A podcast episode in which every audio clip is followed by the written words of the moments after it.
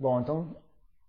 Record Star. Ok, né? então estamos nós de volta aqui na, na palestra da SBB, dia 16, aqui na Nova Zelândia, dia 15 aí no Brasil. Boa noite a todos, meu nome é Mudito.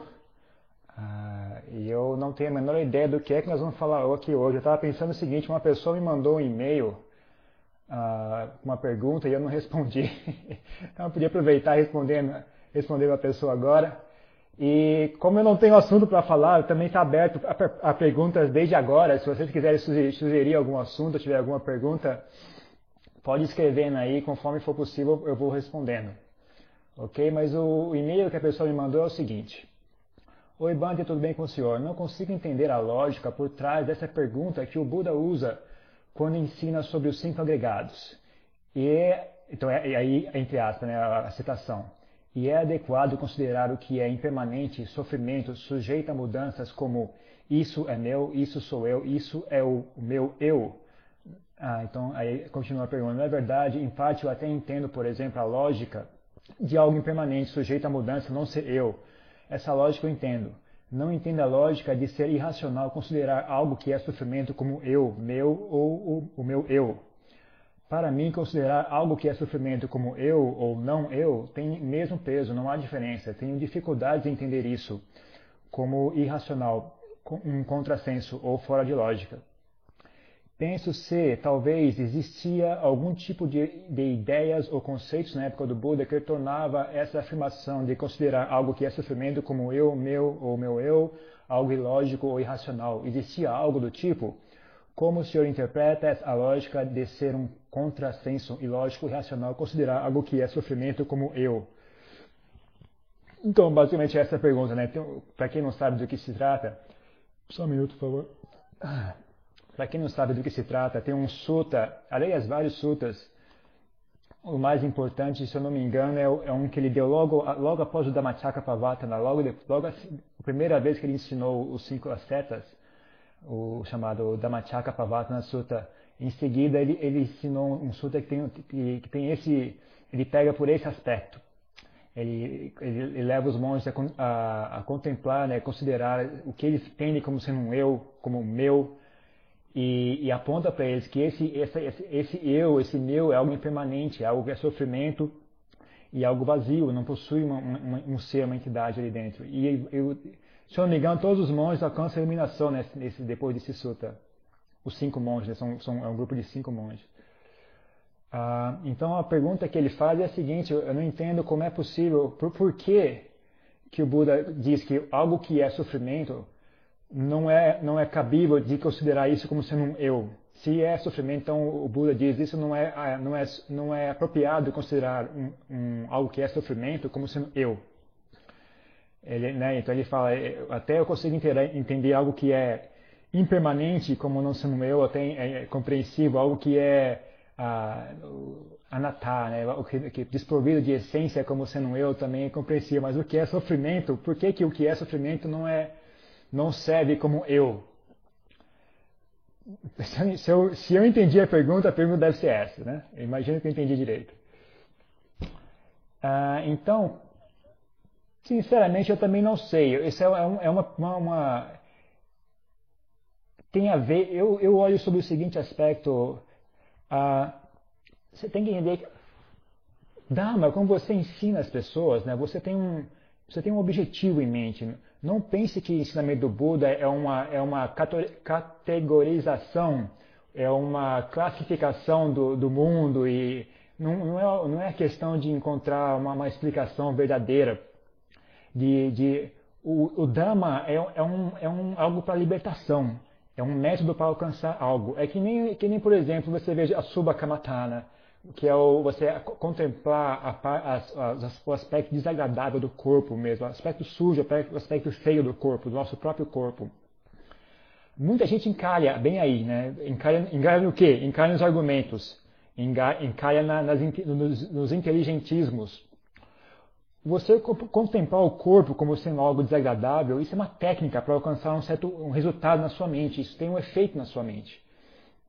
Então, não é, não é questão de dizer o problema que as pessoas encaram é o seguinte, às vezes, bom, você dizer que o corpo é, é bonito, é belo, é mentira. Mas dizer, por, consequentemente, dizer que ele, é, que ele é feio também é mentira.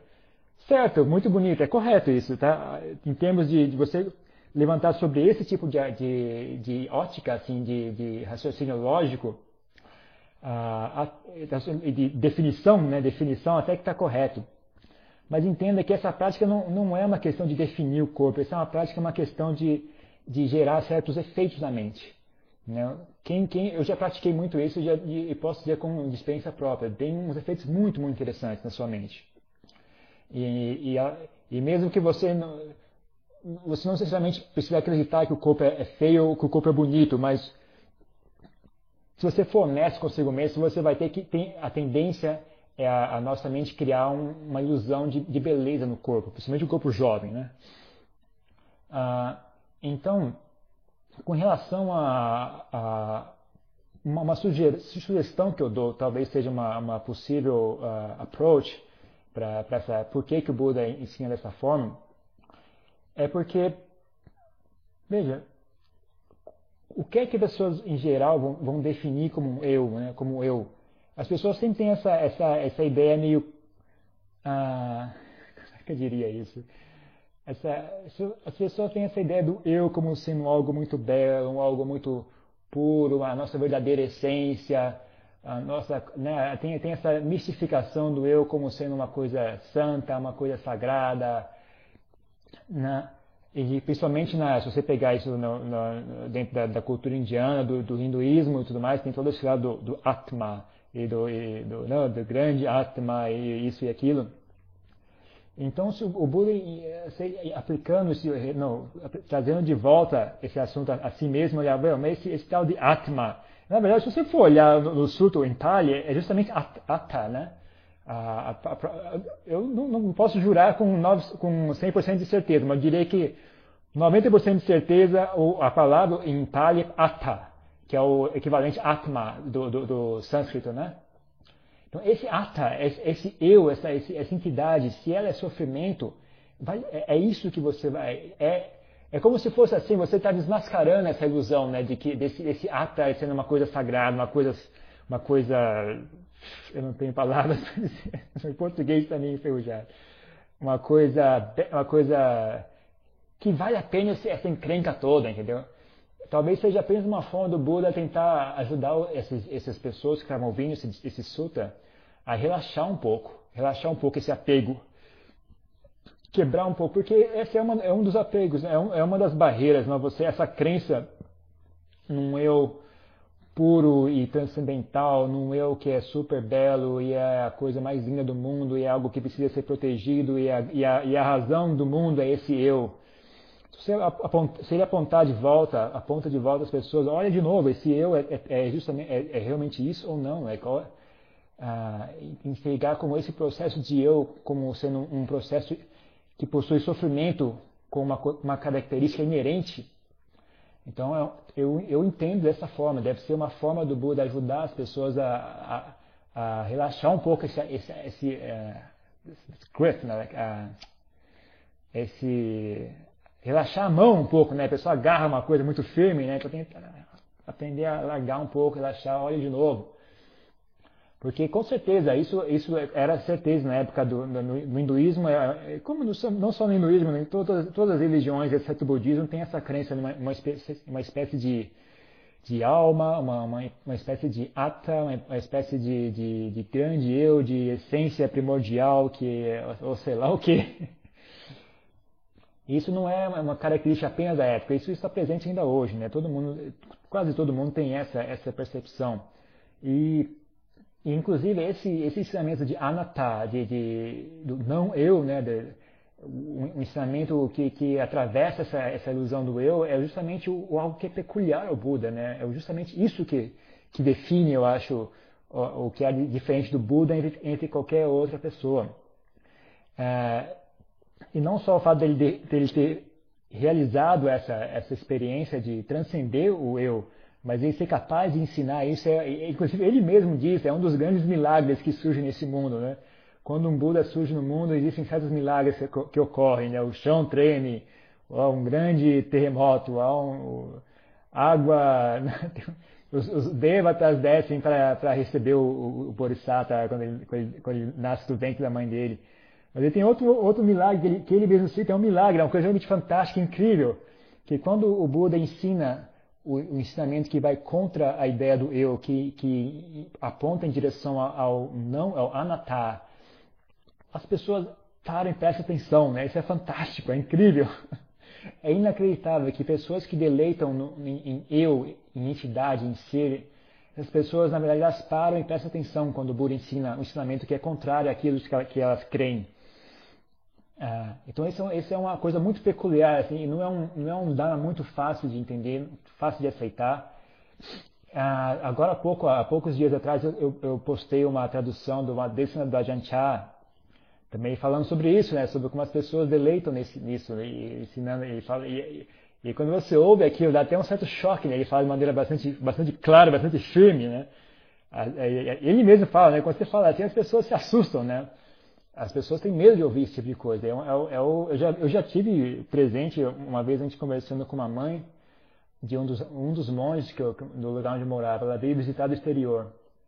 Então a gente estava tentando explicar essa história do eu, do Anatá para ela, e ela ficou com raiva mesmo, sabe? Só de ouvir isso, ela ficou com raiva.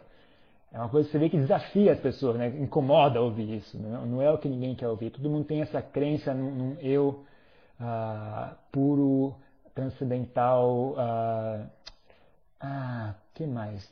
Eu não sei, tem uma está na ponta da língua, mas eu não sei qual é a palavra assim. Esse eu, essa coisa, esse eu sagrado assim. Eu também já tive conversando com uma pessoa que, que é praticante do, do, como é que chama, espiritismo. E desafia, né? As pessoas ficam com raiva. Quando você fala isso, as pessoas, já vi isso duas vezes, a pessoa fica com raiva. Fica com raiva de ouvir, só isso. Só de ouvir ela fica com raiva. Então é, é um, é um realmente algo, é um, não é fácil de digerir essa, essa verdade, né? E não é simplesmente pensando, não é, não é a questão de apenas aceitar a ideia. É a, essa, essa questão do eu, da criação, da criação dessa, dessa identificação com essa, essa, esse engano de que existe um eu, de que eu sou uma, uma entidade, isso é algo muito, muito sutil, vai fundo, fundamente da gente. Então não é apenas a questão de entender intelectualmente. Então, mesmo aqueles que estão ouvindo não, não entendam intelectualmente isso, não importa, porque não é a questão, não é bem essa a questão. Não é o fato, ah, não consigo entender intelectualmente isso, eu não estou praticando direito. Não é bem aí. E mesmo que você entenda intelectualmente, ainda não resolve o problema. Essa é, um, é, um, é, uma coisa que vai um pouco mais fundo do que isso, é uma coisa é muito arraigada. Por isso que é importante estudar esse eu, é, passar bastante tempo olhando para esse eu, estudando esse eu, investigando esse eu. Ah, qual eu? O seu eu, é claro. Onde você vai enxergar eu e, e, se não é em você mesmo, aliás. Como é que você vai olhar o coração das, das outras pessoas? Não tem como, você tem que olhar para si mesmo. E investigar isso de verdade é algo que muito, muito importante, é algo que vale a pena ser feito. Ah, mesmo que você não tenha intenção de, de alcançar a iluminação, você, você pela verdade ou não? Você, você, esse, a ideia de verdade te atrai um pouco, sim ou não? Né? Se atrai um pouco, você não, não acha que vale a pena investigar, não? Olhar o que é é o, é o que você carrega consigo o tempo inteiro, desde quando você acorda, mesmo quando você dorme, quando você está sonhando, você ainda está carregando esse eu, né? O seu sonho tem sempre o eu ali envolvido, eu fazendo isso, eu vendo aquilo, é sempre alguma coisa a ver com eu. É, é a parte mais, mais fundamental da sua vida. Né? você acha que vale a pena investigar e saber o que é que está ali, não?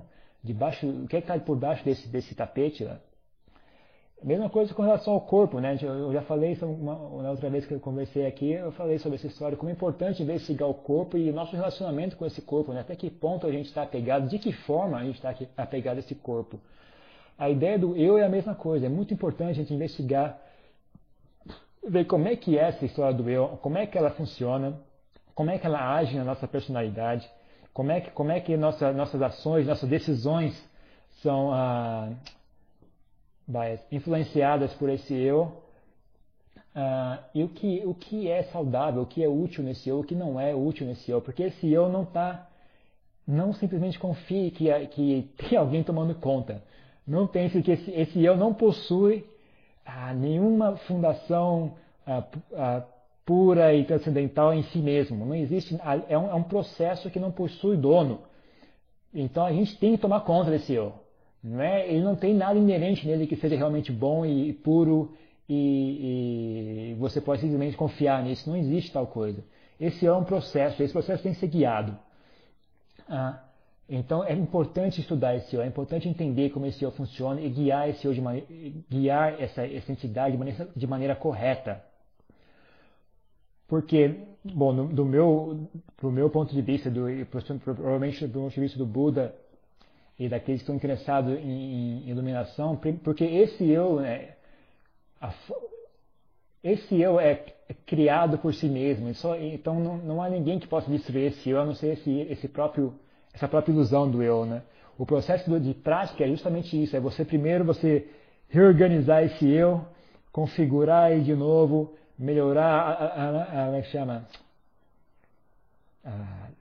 não sei em português, é como, como se você arredondasse esse eu, né? organizasse ele de novo, energizasse ele, harmonizasse os, harmonizar os diferentes aspectos do eu, de forma que ele funcione direito, que ele funcione direito e que ele seja eficiente, seja útil, né? Chama, ah, maleável, maleável, uma coisa eficiente, como se fosse uma faca que corta, né? uma faca que corta de verdade. Se afiar aquela faca, que seria possível usar aquela faca para trabalhar, fazer um trabalho. Então, o primeiro, o primeiro aspecto do, do, do, da prática é justamente esse, é, é, um trabalho de construção desse eu. Apesar de que a gente, tá, a gente ensina, né, no final, a história é, é abandonar o eu. Mas o primeiro estágio da prática é justamente reorganizar e construir esse eu de maneira correta, de maneira que ele seja eficiente, de maneira que ele funcione. E aí você aplica esse eu em pouco a pouco e desvendando a verdade, desfazendo esse nó. Ok? Então, a minha ideia é essa. A pessoa que perguntou foi, foi o Tadeu. Minha ideia é essa. Sobre, talvez o motivo pelo qual ele expôs o Dama dessa forma, talvez seja essa a razão, né? Deixa eu ver o que é está acontecendo no, no, no, chat aqui. Tem umas. Ah, se você tiver. uma palavra em português, ok. Adorei a tua resposta, mas no Theravada parece haver todo um sistema montado de explicações sobre o funcionamento do mundo as realidades metafísicas, como funciona tudo, karma, renascimento, reino de existência, nibbana, etc. Esse conjunto de verdades para os quais só conseguimos no princípio lidar com fé, não acaba nos enchendo de verdades a priori e nos atrapalhando no caminho da descoberta e libertação. Talvez a crítica do Zen vá um tanto por aí. Denis, aí eu sou obrigado a, em, em parte, em parte eu concordo contigo. Em parte concordo contigo. Eu mesmo, eu não, nunca estudei. Eu sei que existe. Antigamente o Silvio Santos ele era assim, né? ele tinha um programa, depois do programa do, do Silvio Santos, ele passava um filme. E é sempre isso. Eu não assisti o filme, mas a minha filha assistiu e falou que é ótimo. Mas eu, eu sei que esse filme é ótimo porque minha, minha, filha falou. Eu não assisti, mas eu sei que é bom. Eu também nunca li esse, esse, essa parte do, do, do, texto, né? Essa parte do, principalmente do, como é que chama? O, Terceiro Pitaka, Abhidhamma, o Abhidhamma Pitaka, nunca li. Tive uma, só folhei umas vezes, falei, meu Deus, que confusão, isso não tem nada a ver comigo. Então não, não, eu sei que existe, sei que está ali, mas nunca me interessei. A Janchá nunca, nunca, a Janchá nunca elogiou, então eu nunca, nunca tive muito remorso nisso. Assim. Você depende de onde você estava, você poderia ser acusado assim, né, de como que você é monge, você nunca estudou Abhidhamma, você não tem vergonha. Não... Mas felizmente, felizmente eu me ordenei na, na, na tradição da floresta aqui. A Janchari não elogiava e ainda tirava sarro do Abhidhamma também, tirava sarro mesmo. Falava, falava, chegava a ser desrespeitoso assim. Né? Uh, eu não chego a esse ponto de ser desrespeitoso ao ao, ao, a, tudo isso que você diz, todas essas, essas enumerações que você citou aí. Mas eu concordo contigo, pelo menos não faz o meu caminho, honestamente falando. Não, não me interessa. Eu não vejo como eu posso utilizar isso na minha prática. Mas eu também penso o seguinte, ô Denis. Uh, Sasana, Buddha Sasana, que é, o, é o, essa, esse sistema de, de ideias, sistema de, não só de ideias, mas também instituições mundanas que, que, que sustêm esse ensinamento no mundo. É, é o que é o, como se fosse o, como é que chama? O hardware. O hardware do computador tem o hardware e o software. Né? Então nós temos aqui o hardware do Buda Sasana. existem várias partes, várias partes influenciando aí. Não é só ah, não é só pegar o, o pico, né? Tem todo a montanha embaixo do pico da montanha tem uma montanha inteira ali, né? embaixo do pico tem uma montanha inteira de, de várias substâncias diferentes. Então, apesar do, do, do, do alpinista a, hum, almejar, almejar ao, ao pico, mas ele, não, o resto da montanha faz parte, né? Se não tivesse o resto da montanha, o pico não tinha valor nenhum, né? Que, que, que, que diferença faz? Alcançar o pico do Everest e está no, no resto do chão. Grande coisa. Então, Sasana é a mesma coisa. Existem várias pessoas envolvidas com inclinações diferentes. Ah, então não, é, meio, é meio desleal também a gente falar, oh, esse, essa é a verdadeira essência, é só isso que presta, o resto é, é enganação. Não, não, não tenho tanta certeza, Denis. Tem várias pessoas utilizando esse sasana pra, de maneiras diferentes, pessoas em estágios diferentes. E não se esqueça, talvez eu e vocês estejamos errados, né? Talvez eu e você e o Zen estejamos errados. Talvez seja, na verdade, esse seja o caminho correto e a gente está errado. Não esqueça essa possibilidade. Não, não, não simplesmente se, a, se adianta e fala, ok, isso está errado, afinal de contas uh, são explicações e conceitos e tudo mais. Talvez, mas talvez seja certo também, não, não tenho muita certeza. Se você tiver muita certeza, você está com um problema. é um local onde você não quer estar, não, não quer estar com muita certeza ainda. No futuro, quem sabe, mas por enquanto vale a pena a, a guardar um pouco de humildade. Talvez a gente esteja errado, Denis, talvez. Eu concordo contigo, não faz a minha, minha inclinação, não, não é bem o que eu gostaria de, de estudar. Se eu tivesse que estudar isso, com, se eu fosse posto uma escola para memorizar toda, esse, esse, esse, essa doutrina, eu acho que eu ia sofrer um pouco, não ia, não ia achar muito divertido, não. E duvido que eu ia achar onde usar isso, né? Eu já olhei e não vi aonde, que, de que forma isso me serve. Mas eu sou uma pessoa.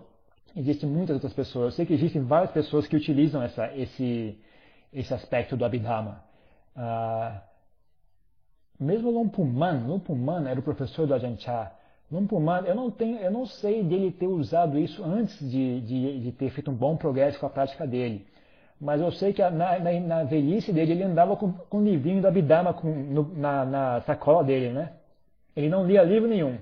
É dito que tinha, só tinha dois livrinhos. Um livrinho era da Regra Monástica, era uma, uma cópia do, do Pubasika, se não me engano, ou do, ou do Vinayamukha. E o segundo livro era um livrinho de Abhidhamma. Né? Então não, não, não, não tenha tanta pressa assim, em jogar fora, Denis. Talvez tenha algo ali que eu e você ainda não chegamos. Né? Se não faz parte do seu caminho, ótimo, porque eu, eu tenho a impressão que existem várias formas de fazer a mesma coisa. Uh, mas não, não tenha tanta certeza, não, tenha, não, sei, não, não simplesmente jogue fora. Não jogue, não jogue fora ainda. Né? A, gente, a gente não sabe, né? Eu e você ainda não sabemos, então vamos, vamos pegar de leve. Partida Samupada pode ser um tema da palestra? Hum, Tadeu, esse é, esse é, é justamente o que eu estou falando com o, com o Denis aqui. Eu nunca estudei isso, eu nunca tive muita preocupação. Mesmo Partida Samupada, eu, eu, não, eu não sei de cor Partida Samupada, eu não sei de cor os, os diferentes links do Partida Samupada. Né? Eu sei que existe, eu sei que é um ensinamento importante, o Buda mesmo disse isso. Né? Esse é um ensinamento importante, é um ensinamento é, central. Mas eu já li, já, já procurei estudar o Partida Samupada e não vi como utilizar isso na minha prática. Assim, né? Ou você pode olhar para um outro ponto de vista, eu tinha outras coisas por fazer, né? e ainda tenho.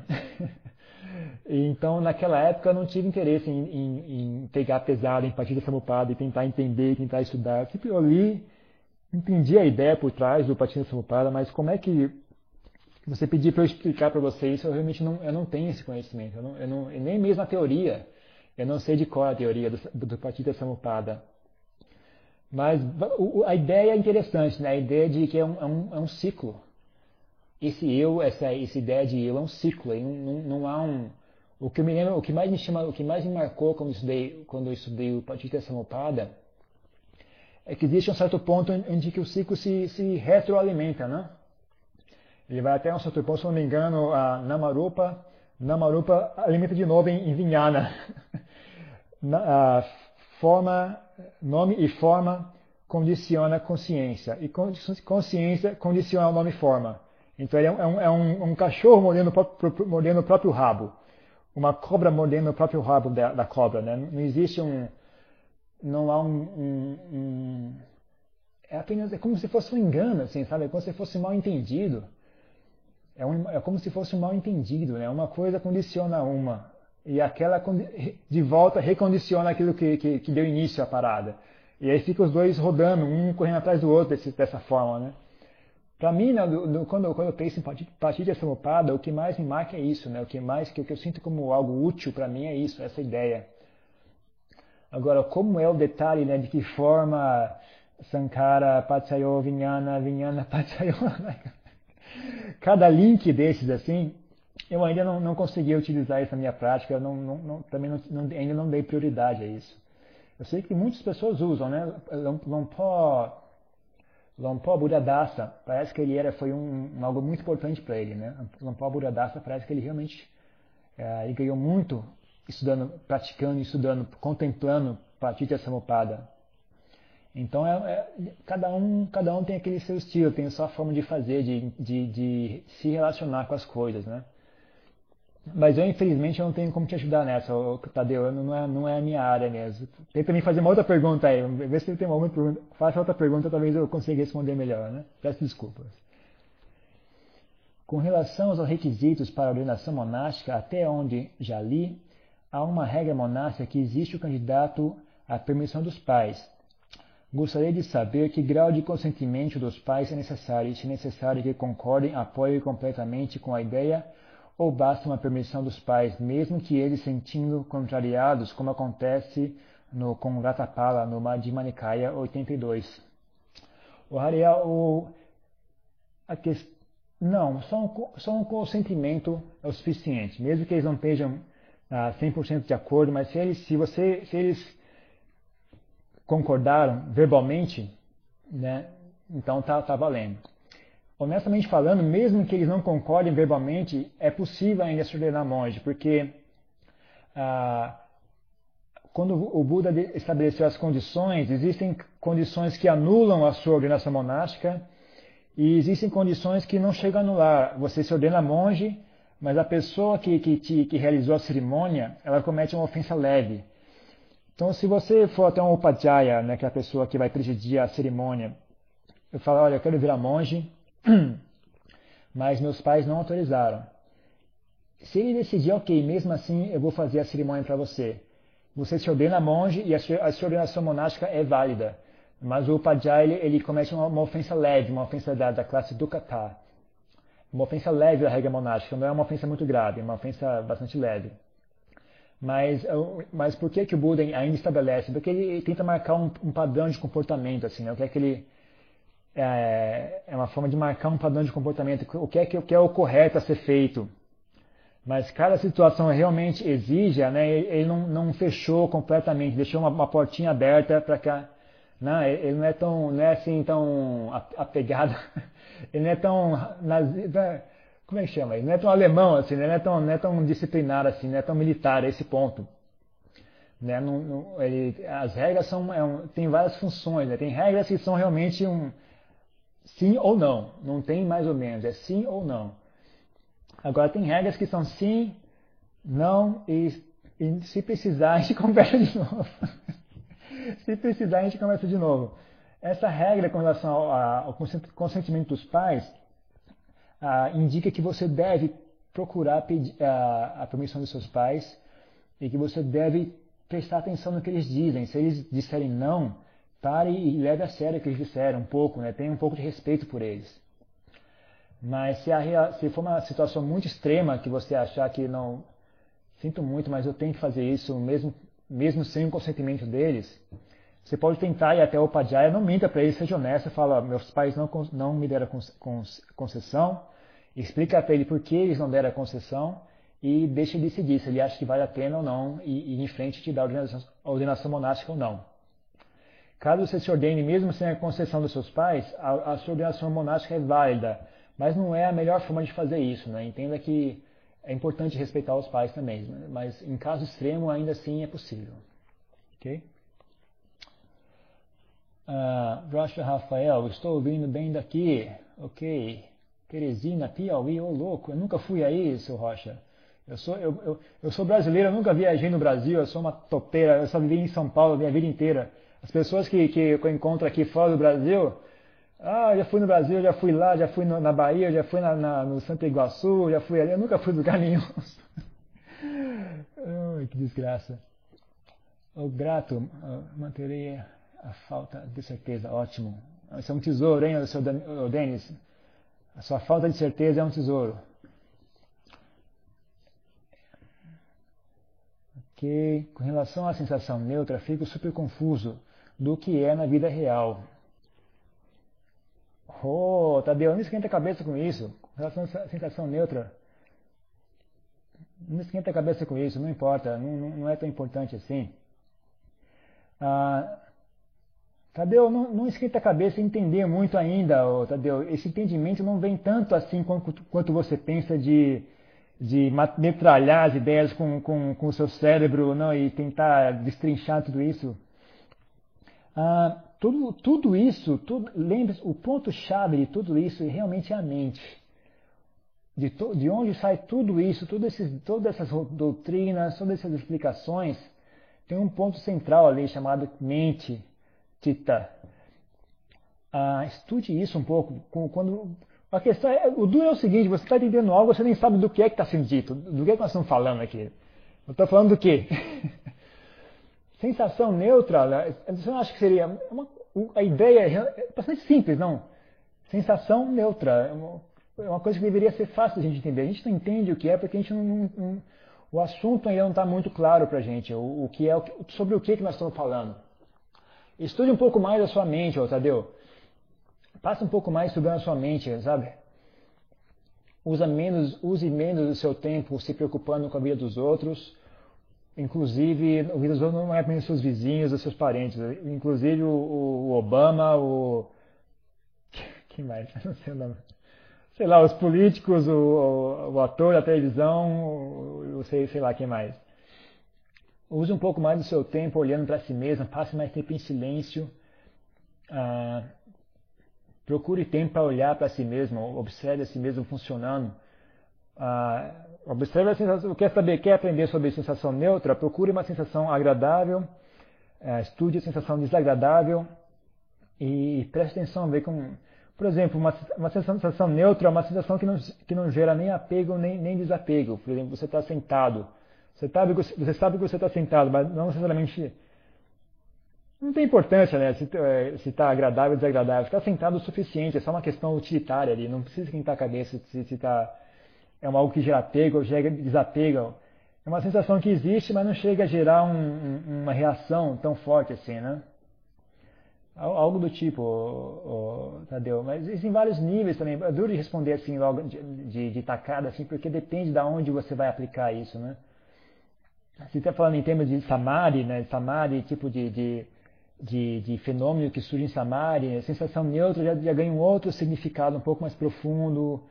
Uh, é, é, um, é algo que é meio, não vale muito a pena, honestamente falando. Se, se você tem energia, se você tem, tem, interesse, eu digo, não é bem aí que você investe ainda. Não investa tanto, tanto em se preocupar, tanto com esses assuntos. Investa um pouco mais na sua vida, no seu, no seu dia a dia. Ah, falando sério, é, é duro, você, você, fala assim, ninguém leva a sério. Se a gente fala para ler um livro, leia o livro tal, leia o livro X, todo mundo, ok, ok, tudo está valendo. Mas você fala uma coisa dessa, as pessoas ouvem, hum, ok, ok, tudo bem. Mas é, mas é aí que está, sinceramente falando, é aí que está. Ah, um, um, se você quer não, não sabe para onde começar, estuda os, os, cinco, os cinco preceitos morais, o Panchasila. Ah, tome isso como um desafio. Quando você tentar seguir esses preceitos morais, vai, vai ser um desafio para sua mente, né? Veja sua mente reagindo, veja o que é que impede você de realizar esses, de conseguir observar esses cinco preceitos morais. O, quais são os obstáculos, quais são os, os perigos, né? Mesmo que você observe ele à risca, ainda assim às vezes não está bem certo, né? Não é uma coisa tão, tão tapada assim, uma, uma, uma regra de, de, de, que nem receita de bolo, assim, né? É uma coisa que requer um pouco de, de coração, requer um pouco de tem um pouco de tempero ali também, né? Então, é esse tipo de coisa, procure, procure. É, toda essa prática formal, ela tem um significado, ela tem uma utilidade muito, muito importante. As pessoas, esse aqui é o gaio de você estudar muito. Às vezes as pessoas estudam muito e te dão, dão um, uma falsa ilusão de sabedoria, uma falsa ilusão de entendimento. ao ponto de que as pessoas não, não sentem necessidade de, de praticar, na verdade, né? elas se satisfazem só estudando. Então não cai nessa armadilha, hein? Não cai nessa, nessa armadilha. Ah, onde está de verdade é, é, nessa prática, é você botar isso no, na, na, vida real ali, ó, bota para funcionar né? ah, quando você assiste televisão, quando você levanta de manhã, quando você conversa com as pessoas. É ali que, que você vai entender tudo isso. isso. É, e é justamente, lembra, o, o ponto-chave é a sua mente. Ali é que é, é, o centro de tudo isso. É, é, essa mente que é o ponto onde todas, todas essas, essas ideias ah, se juntam. So, sobre todo o assunto, todo o assunto cai de novo, sempre nesse mesmo local, mente. Quer seja Sila, Samadhi, Panya, Meta, uh, Patita Samupada, Ata, Anata, Dukkha, Nitya. Qualquer desses termos, tudo isso tem a ver com mente. Então estude bem aí, ó, bem aí nessa mente, aonde você estuda, onde que você, ah, onde o trabalho está de verdade. O galho é que ninguém quer fazer isso por quê? Primeiro, não tem intimidade com o assunto. É, como, é, as pessoas não têm a menor ideia do que é, não, não sabem por onde começar, então é, um, é desconfortável pessoas não, nem, nem é, com, comparado com, com, com a, como é que chama isso? A construção intelectual, que é uma coisa que a gente é ensinado desde criança, a gente é ensinado desde criança a pensar em organizar ideias, concatenar ideias, criar cadeias de pensamento. Isso é uma coisa que a gente está muito mais confortável com esse tipo de, de atividade do que essa atividade de, de, de olhar para si mesmo, observar a mente. Então esse é um primeiro, a falta de intimidade com o assunto, mas isso é algo que quem tiver persistência, quem tiver determinação, consegue. Com o tempo melhora. Você, conforme você vai ganhando intimidade, você vai, a coisa ganha velocidade, ganha, ganha momentum, ah, ganha dinâmica, fica muito interessante, muito, muito interessante. E é muito recompensador, é um trabalho muito recompensador. Ah, esse é um motivo. O segundo motivo por que as pessoas não querem fazer excesso de desejo, excesso, excesso de ego. Vamos resumir, para senão vamos entrar em cada aspecto do ego aqui, vamos ficar a noite inteira.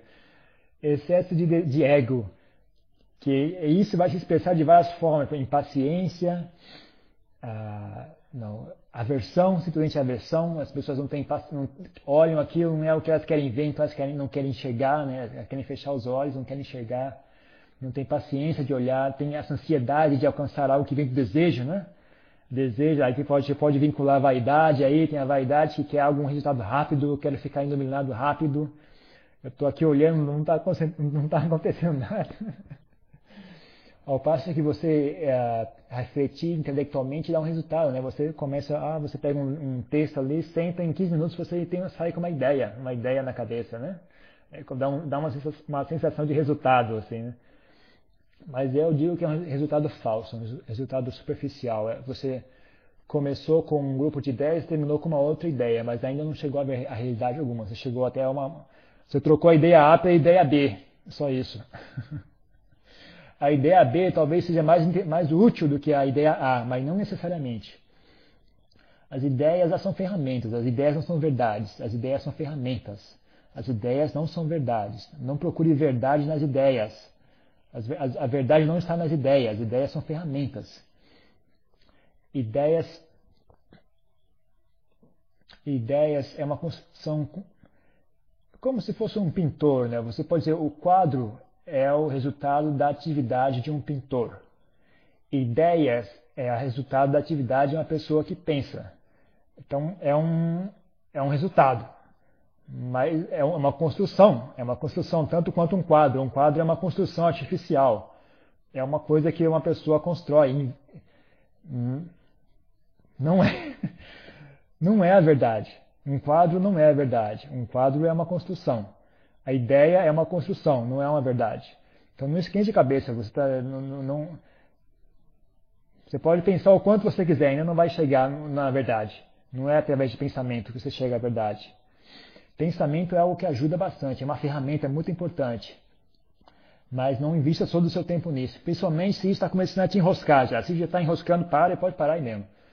Porque não esqueça do, do, do, objetivo também, né? Não ficar perdido em pensamento e ideias, se enroscando com tudo isso, e no final da conta não, não, se perde ainda mais. E existe um veneno muito forte, muito importante, muito perigoso.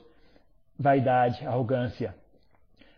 Ah, eloqu, elo, esse tipo de conhecimento, você pode chamar só de eloquência intelectual, mas oh, esse tipo de habilidade intelectual, ela tem um, um perigo importante que é a falsa, a falsa impressão de entendimento. Quando você pensa sobre um assunto, você, você abre fazer isso, você estuda bem, você, você tem essa habilidade em pensar em, em, e concatenar ideias, aquilo inevitavelmente dá uma, uma impressão de, de entendi. entendi. ok, entendi. Mas entendi e eu sei é diferente. Eu entendi, eu sei. Eu entendi é uma coisa, eu sei é outra. Hum? É, não são a mesma coisa. E esse eu entendi, às vezes é confundido com eu sei.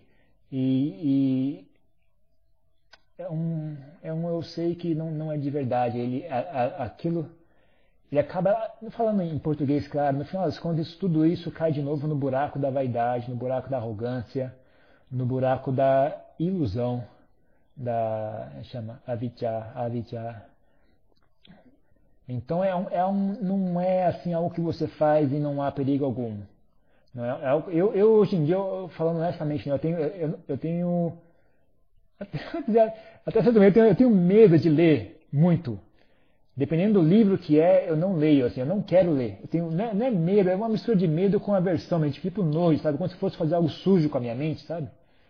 Pô, sério, não é, não é brincadeira, não. Eu sei que é estranho de falar isso, mas é verdade.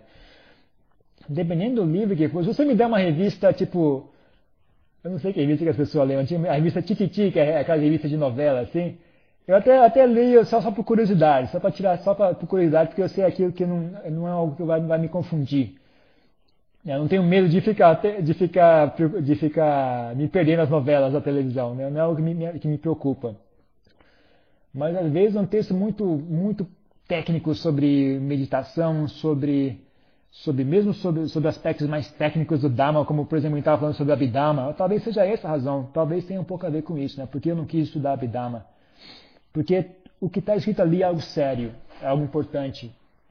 E, e, e, eu me preocupo com isso, né? Eu acho que isso é um, é um Dharma que eu gostaria de conhecer. Não, eu não quero deixar minha, minha mente se deixar influenciar por ideias a respeito, né? É algo, é algo para se conhecer, para se ver por si mesmo. Às vezes a gente estuda demais e, e aquilo ah, confunde, né? Por exemplo, é como se fosse o, o conhecimento teórico, às vezes ah, bloqueia o, o, conhecimento real. Né? Isso não sou só eu que falo, não. Isso eu já vi vários, vários adiantes falando sobre isso, né? Principalmente Lumpuman, Lumpuchá era muito enfático nisso, né? Lumpuchá, Lumpuman eles eram bastante enfáticos nessa história, assim, né? de, de há um perigo, há um perigo real em você estudar muito e aquilo gerar um obstáculo para si mesmo. Então, então só estou falando tudo isso para vocês, para quem está tá entregue a, a, essa, se você entende se é essa a sua prática, então a, a, a mude de estratégia, mude de estratégia, por favor. Ah, não é não é bem aí, né? Ok, vamos ver o que está acontecendo no chat aqui. Eu tô... Minha voz está meio fraca hoje, peço desculpas. Deixa eu ver onde é que eu parei. Ah, é claro para mim que há em tudo com que nos relacionamos sofrimento e prazer, um gerando o outro. Incessantemente. Não apegar-se a nenhum deles é como um deles como permanente é uma atividade óbvia, atitude óbvia Porém, o budismo parece que, que, dá mais peso ao sofrimento e a solução acaba indo além de apenas não lutar contra essa natureza das coisas, pois ao associar karma com renascimento e por princípio nascer ser sofrimento, isso acaba mudando um tanto o foco na, da aceitação das coisas como são para extinguir o karma, como se não permitir que outro ser que outro ser venha ao mundo fosse o objetivo máximo até porque eu não existo.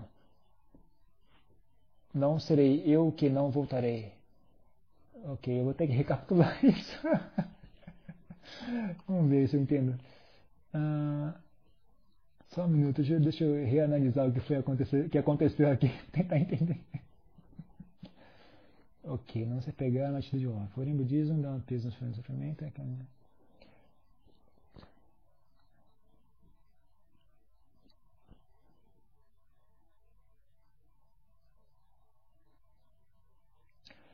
Ok, uh, acho que entendi. Oh, Denis, uh, aí eu volto, eu volto à primeira explicação que eu estava falando anteriormente. Uh, não há objetivo, na minha opinião, né? Quanto, tanto quando eu não, não sou eu para botar palavras na boca do Buda e tudo mais, mas tanto quanto eu consigo entender, você está conversando, tá conversando comigo, então vai ter que ouvir a minha opinião, né? Sinto muito. tanto quanto eu consigo entender e olhar esse assunto, não há nenhum objetivo no, no, Buda a não ser criar a possibilidade para que as pessoas alcancem a iluminação. Era esse o X da questão. Não é tendo preocupação em, em proibir que ninguém nasça ou permitir que alguém nasça ou definir como, como por exemplo a ideia de uma verdade suprema, uma verdade transcendental, eu não acho bem, bem ao caso, honestamente falando. Eu acho que não é tanto essa questão. Ah, quando ele ensina, pelo tanto quando eu consigo, quanto eu consigo olhar, o que eu vejo, ele ensina algo que, que gera um efeito. E você vai, vai condicionando a mente, vai, vai, né, vai utilizando essas, essas técnicas, essas práticas, e aquilo vai gerando um efeito na sua mente. A sua mente vai se transformando. Né? A sua mente vai se transformando. Ela começa de um jeito e vai mudando conforme você vai praticando não importa se, se você, não é questão de, de, de definir uma verdade, né? Então você está, por exemplo, você está se dizendo, você, ah, existe uma ênfase maior em sofrimento. Ah, isso, existe uma ênfase em sofrimento porque é aí que ele enxergou um caminho para as pessoas, né? Talvez foi aí que ele enxergou um caminho, uma, uma forma de, de, de eficiente de ensinar as pessoas, uma forma de, de dar resultado. Não é apenas a questão das pessoas aceitarem ou não a ideia, não é a questão de ser popular. Pense nisso também, leve em consideração isso, não é apenas a, questão de, de ser popular, é a questão de também isso tem um efeito. Ah, isso tem um efeito, conforme você, você vai usando esse é como se fosse um, um, um software, né? um software que, que transforma, né? você, bota, você bota bota ele ali no computador, mas o computador não muda, não serve para o nosso exemplo, o computador não muda. Não sei, não tem nada que realmente se, se compare no mundo, eu não consigo, não me veio na cabeça uma ideia. Mas é algo que se transforma, viu?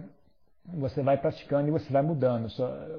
E, e aí, quando você vai mudando, você vê esse, esse, esse eu como sendo bastante impermanente e solto, né? Você vê como é que é que, que o eu vai conforme você vai, você vai aplicando diferentes técnicas, técnicas, o seu eu muda, muda de verdade mesmo. Eu mudei muito né, de, de quando eu comecei a praticar ele, como eu sou hoje. Eu acho que eu, eu, vejo duas pessoas completamente diferentes.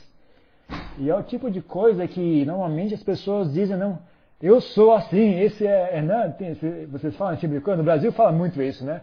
Não, fazer o quê? Eu sou assim mesmo, eu, meu, eu sou assim, eu sou assim, não tem jeito.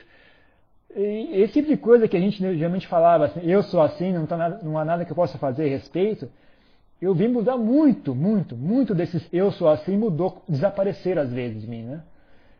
Então são coisas que eu, eu, eu não me reconheço, honestamente falando, eu não me reconheço. Quando eu olho para mim hoje e vejo como eu era antes, eu tenho, putz, como eu mudei. Como eu mudei, assim. Então é um processo de transformação também. Não, então não, não esquente a cabeça, não é muita questão. Não, não tenha. Faça primeiro. Faça primeiro e veja. Depois você, depois você reanalisa por que, que o Buda ensinou assim, ensinou assado. Veja primeiro, veja primeiro e, e, e você vai entender muita coisa. Ok? a minha pergunta já perdeu o sentido, blá blá. Ok. pois é, questionamento teórico. Só, só um minuto, por favor. Eu tenho que fechar a porta. O vento bateu a porta aberta aqui. Deixa eu fechar. Só um minutinho, né?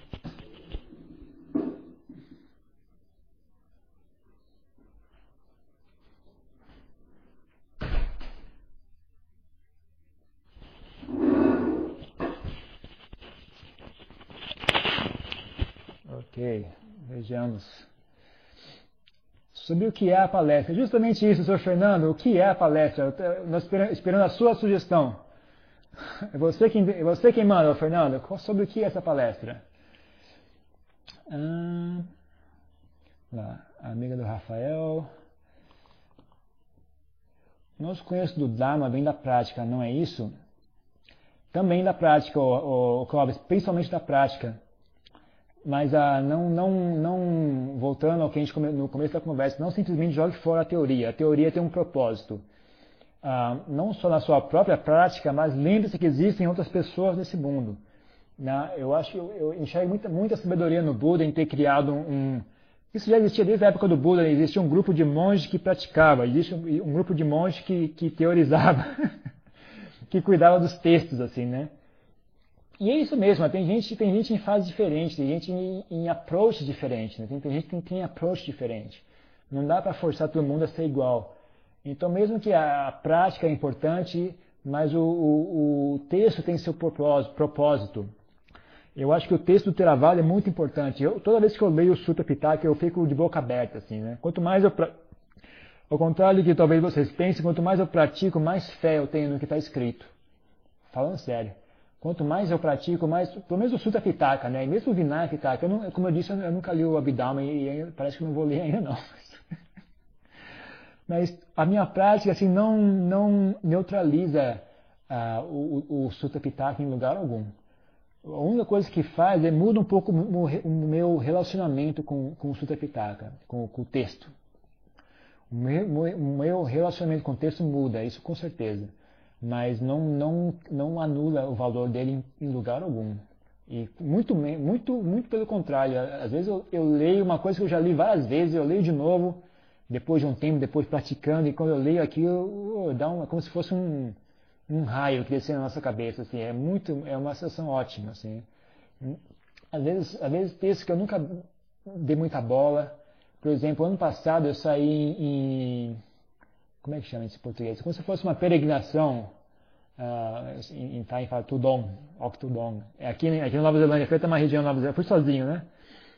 Fui andando aqui de, de, de, de, da região sul de Auckland até uma região chamada uh, Coromandel, ah, fui andando, foi não sei quantos, 15 dias ou mais caminhando, sozinho.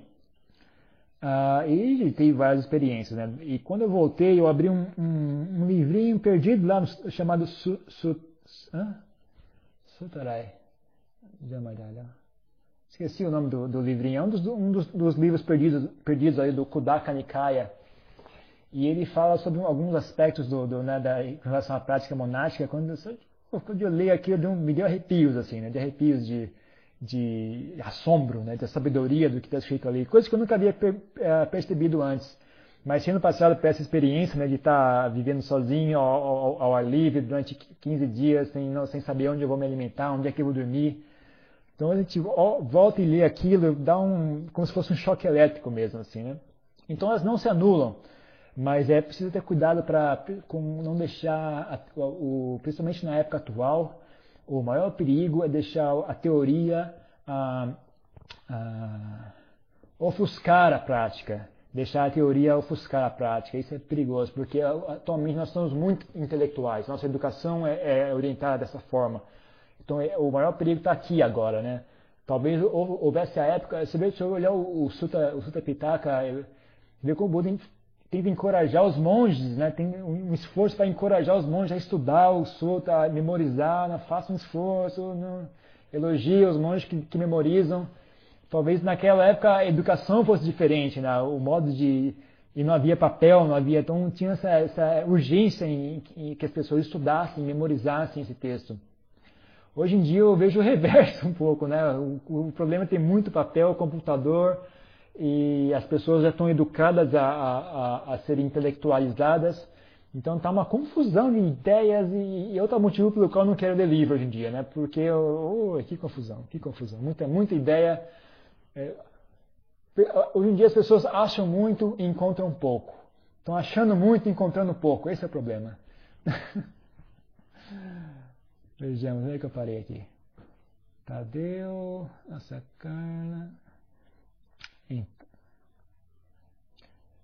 Ok, acho que devemos assimilar através de uma vivência prática. Sim, sim.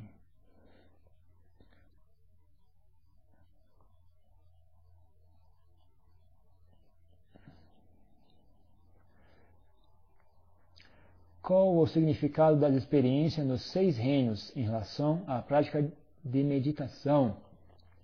Nos seis reinos, quais reinos? O reino da Dinamarca, da Tailândia, qual, quais são os reinos especificamente que você está citando? Né? Dá mais um, um, pouco de. Eu sei quais são, mas só para ter certeza, né? Só para ter certeza. Escreve para mim aí qual, exatamente qual é a, a sua pergunta. Caro Bante, às vezes o ideal da iluminação parece tão distante, às vezes inatingível até. Daí pergunto, você já esbarrou em alguém que teria alcançado algum grau de iluminação? É duro dizer, o, Guto, é, não tem como, eu não tenho como olhar no coração das pessoas.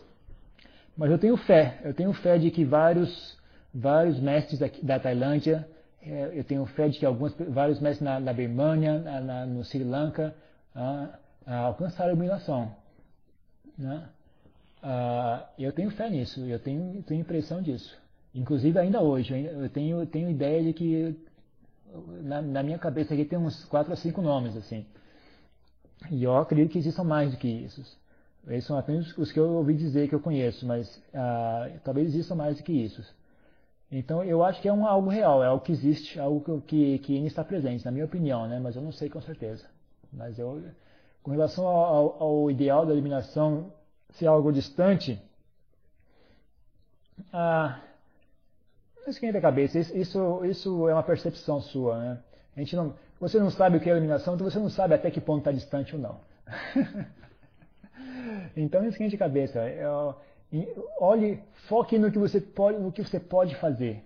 Foque ali e faça, né? É, né? Foque, ok, estou focado. Foque e faça, vai, bote a mão na massa. Comece, comece pelo começo, passe pelo meio, chegue até o fim.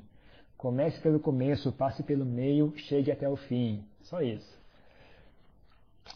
Qual seria a recomendação de estudo então? Se não é bom ler muito, então que ler? Ah, ô João, ah, vai, vai, vai equilibrando ambos. Vai equilibrando ambos. Não deixe um sair muito na frente do outro. Imagine que são dois cavalos puxando uma carroça, assim, né? Então eles têm que ir andando mais ou menos juntos, assim. Tem que um, quando um empacar, o outro tem que, tem que ajudar um pouco. Né? O outro, o da direita empacou, o da esquerda tem que puxar mais para frente. Quando da, direita, da esquerda empacou, da direita ajuda mais, né? Mas na, na, na situação ideal, eles vão andando junto. Ah, tem o seguinte, ó, tem a, Sempre faça o seguinte exercício, simplesmente lembre-se.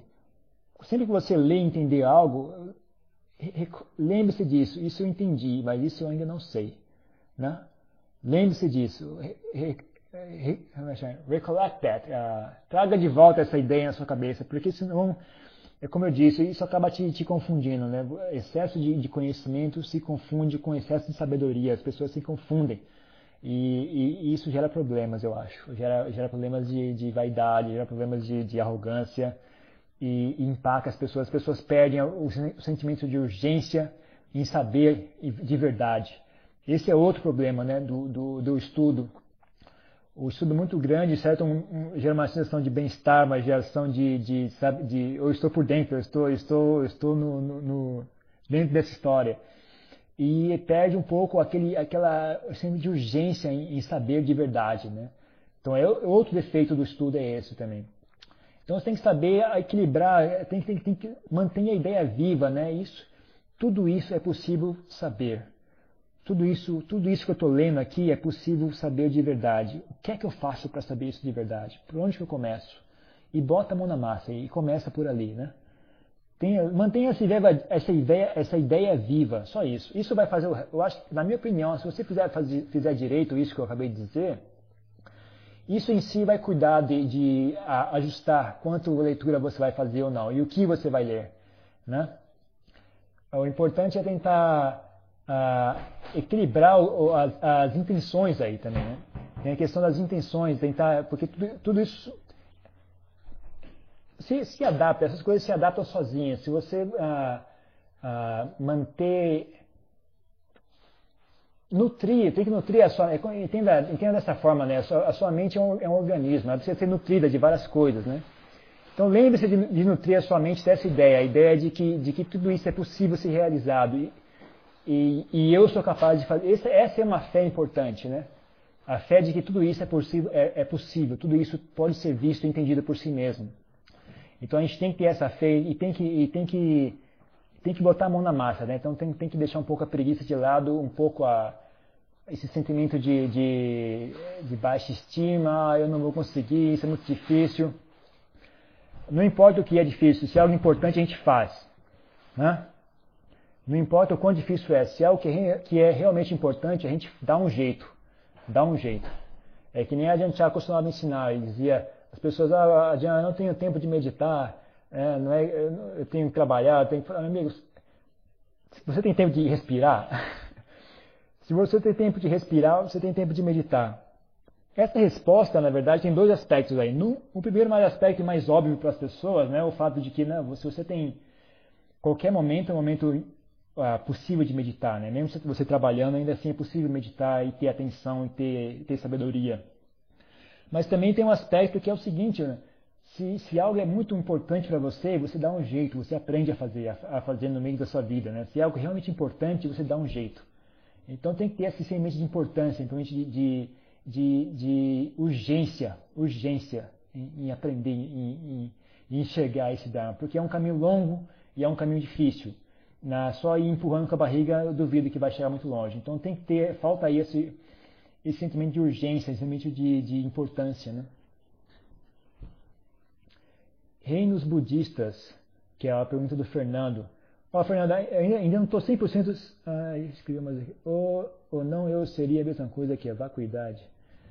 Bom, vamos, primeira, a primeira pergunta sobre os reinos. Eu entendo que você está falando sobre os reinos de existenciais, tipo os, os devas, os humanos, os fantasmas, os, os animais. É isso ou não, Fernando, sobre o qual você está falando? achando muito e um pouco. você já leu Jataka? O que você tem a nos dizer sobre esses ensinamentos das vidas passadas do Buda? Ah, eu tenho eu tenho a dizer o seguinte, né? Ah, eu já li algum, já li bastante, inclusive, acho que eu já li todos, inclusive, né? E alguns deles eu gostei muito da, da mensagem por trás dele, Alguns me, me, me, me deixam meio, meio, meio suspeito, é que ali seria apenas seja mais folclore do que verdade. Mas eu não, não é bem, eu duvido que sejam os mesmos que você, viu, Felipe? Se você leu o que eu li, talvez você lê, você lê aquelas histórias fantásticas e falar, ah, isso deve ser mentira. Eu não, eu não vou tanto por esse aspecto ainda. Né? Eu ainda eu ainda penso que isso ocorreu muito tempo atrás em outros ciclos de existência, outros ciclos, de, talvez não, não seja nem nesse sistema solar, quem sabe. Né? Existem vários, eu acho que não, eu não, não, não vou tão, tão sério assim, gente cortar fora e falar isso é, isso é folclore. Mas olhando que muitos deles são repetidos e são. Né, às vezes dá a impressão de que as pessoas que compilaram aquilo né, não sabiam qual era a versão correta, aí colocaram duas versões da mesma história, só mudaram um, pouquinho a história, né? Dá a impressão que também tem um pouco disso ali. Mas eu não, eu não vou atento no, no, no, só porque é, as histórias são fantásticas, difíceis de acreditar, não são necessariamente falsas. Assim, eu, não, eu não penso dessa forma. Talvez eu simplesmente. Eu tenho, nesse aspecto, eu procuro não. Vejo qual é o Dharma que eu consigo tirar dessas histórias, qual é o benefício que eu consigo tirar delas. Se, e, e deixo por isso mesmo, assim, né? não, não, esquenta muito a cabeça.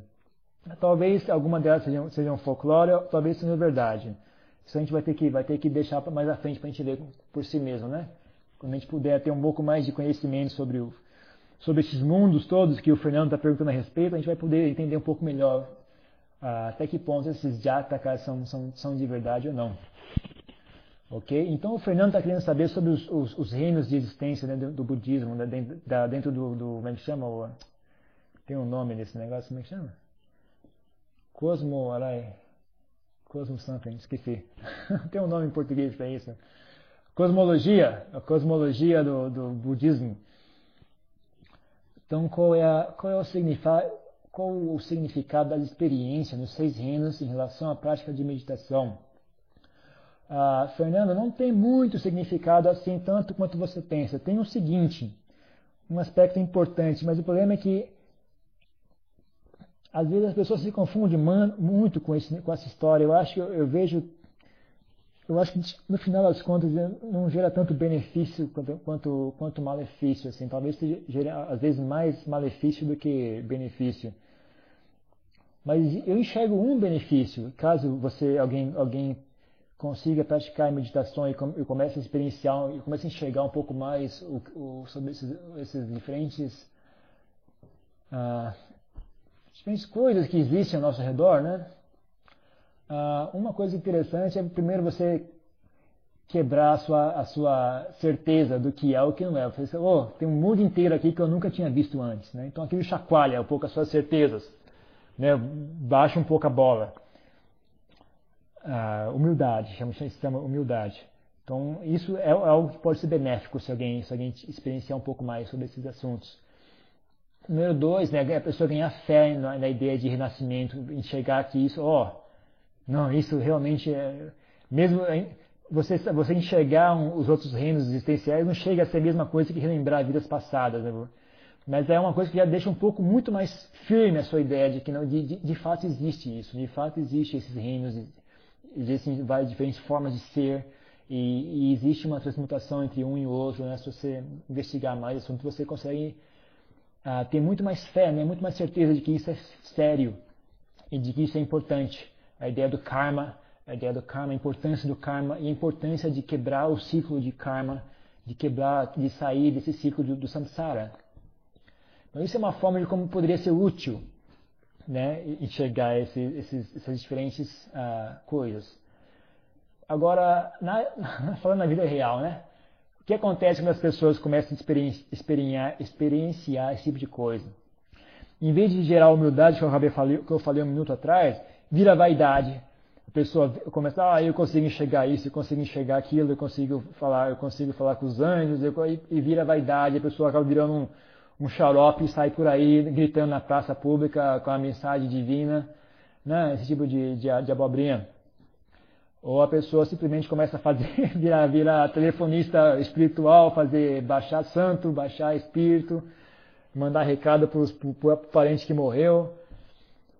E também tem um outro problema muito sério, que é o seguinte, ó, enquanto a sua mente ainda está tá poluída por, por desejos, por aversões, por vaidade, por ego, as chances de que você vai enxergar de verdade são muito poucas.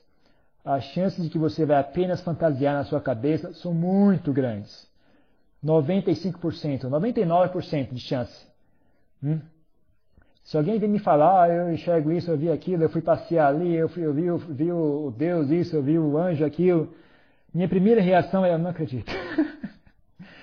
eu não acredito. Porque as pessoas são muito confusas e a mente é muito traiçoeira, muito, muito traiçoeira. Quem tem mais experiência com meditação sabe do que eu estou falando. É muito, muito, muito traiçoeira. Não acredite em, em visões, não acredite em esse tipo de coisa ainda.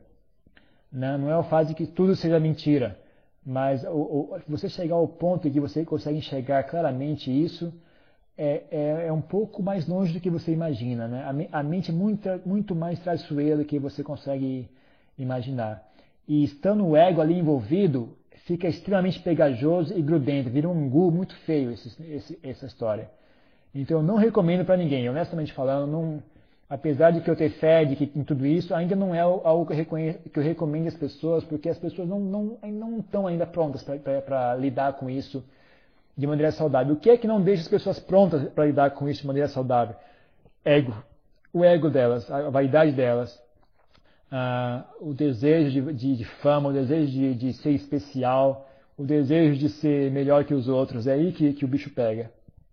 Então é um negócio muito perigoso, honestamente falando. O, o perigo está na, na, vaidade das pessoas, não está no, não tá no, no, não tá no paraíso ou no, no inferno. O perigo está tá no coração das pessoas. Então, eu em geral, digo, não, não, não se envolva com isso por enquanto, não se envolva com esse tipo de coisa. É um assunto muito, muito sutil e, e é capaz de gerar um, uma confusão muito grande na sua mente. Então, a princípio, se você, se alguém tiver, tiver tendo esse tipo de experiência, tiver vendo isso, tiver vendo aquilo, a, tome como, como atitude o seguinte, incerto, isso é muito incerto. Talvez sim, talvez não. Talvez seja verdade, talvez seja apenas minha imaginação. E, e, e honestamente falando, as chances são maiores de que seja sua apenas, apenas a sua imaginação. A, a chance que seja verdade é muito pouca. Então, tome essa atitude, é um pouco mais seguro. É mais seguro e mais saudável, na minha opinião. Né? Ai, vamos ver. Pensamentos não são realidade, ok? A nossa experiência psicológica e nossos sofrimentos seriam os seis reinos no, em qual deles nós estamos? Talvez podia ser isso. A gente podia começar praticando a compaixão, estou certo? A compaixão, a compaixão dissolve o nosso ego.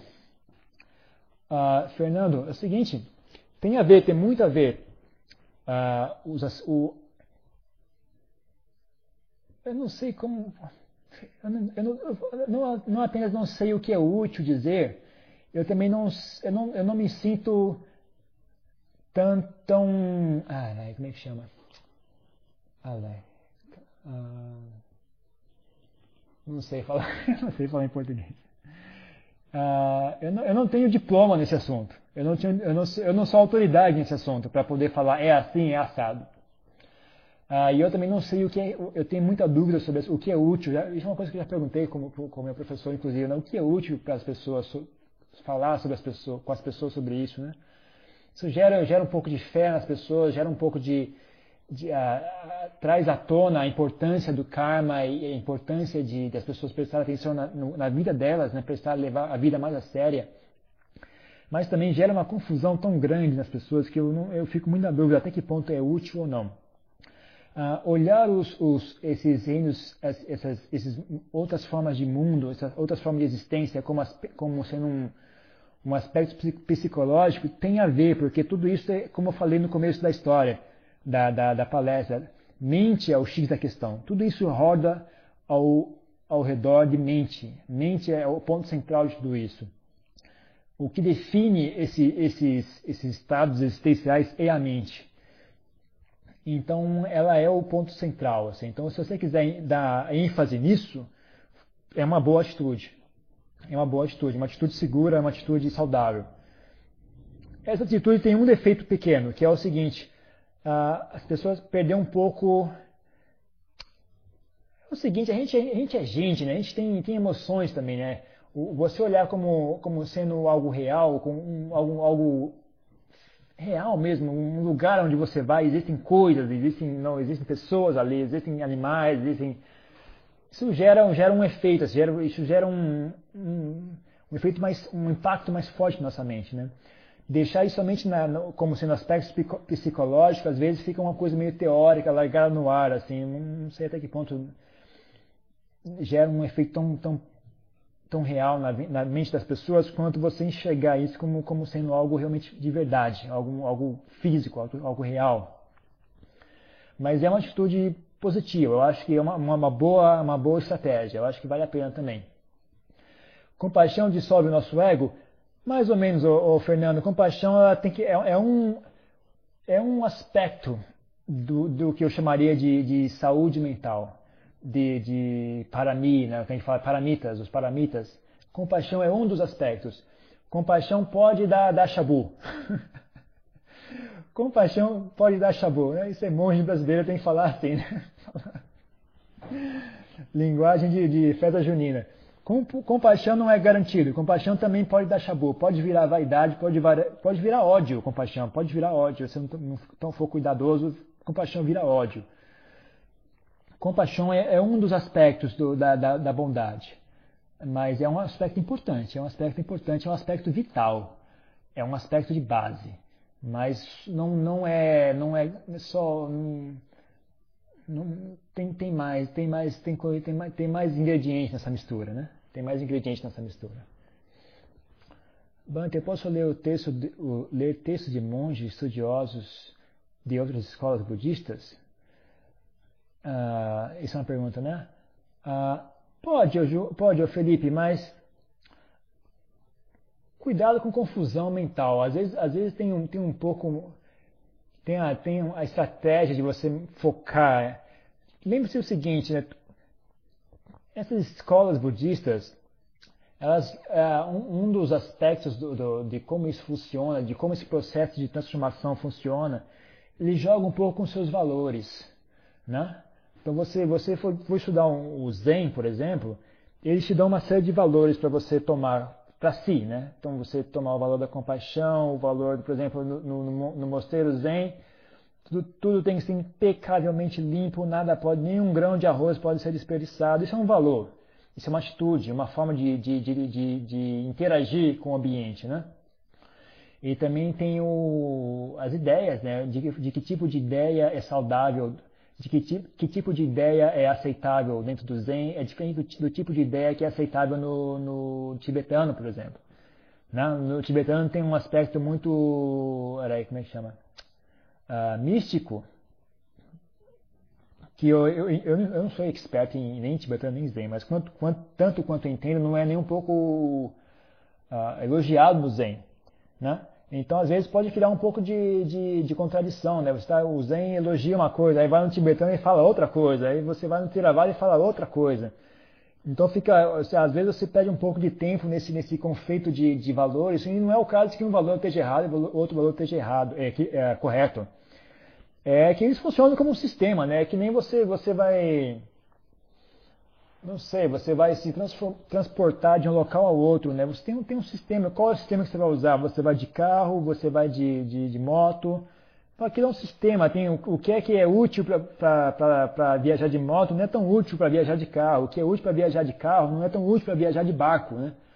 O, o, o, equipamento que você, o que você vai carregar no barco, às vezes não é, não é nem um pouco útil dentro, no, em cima de uma moto.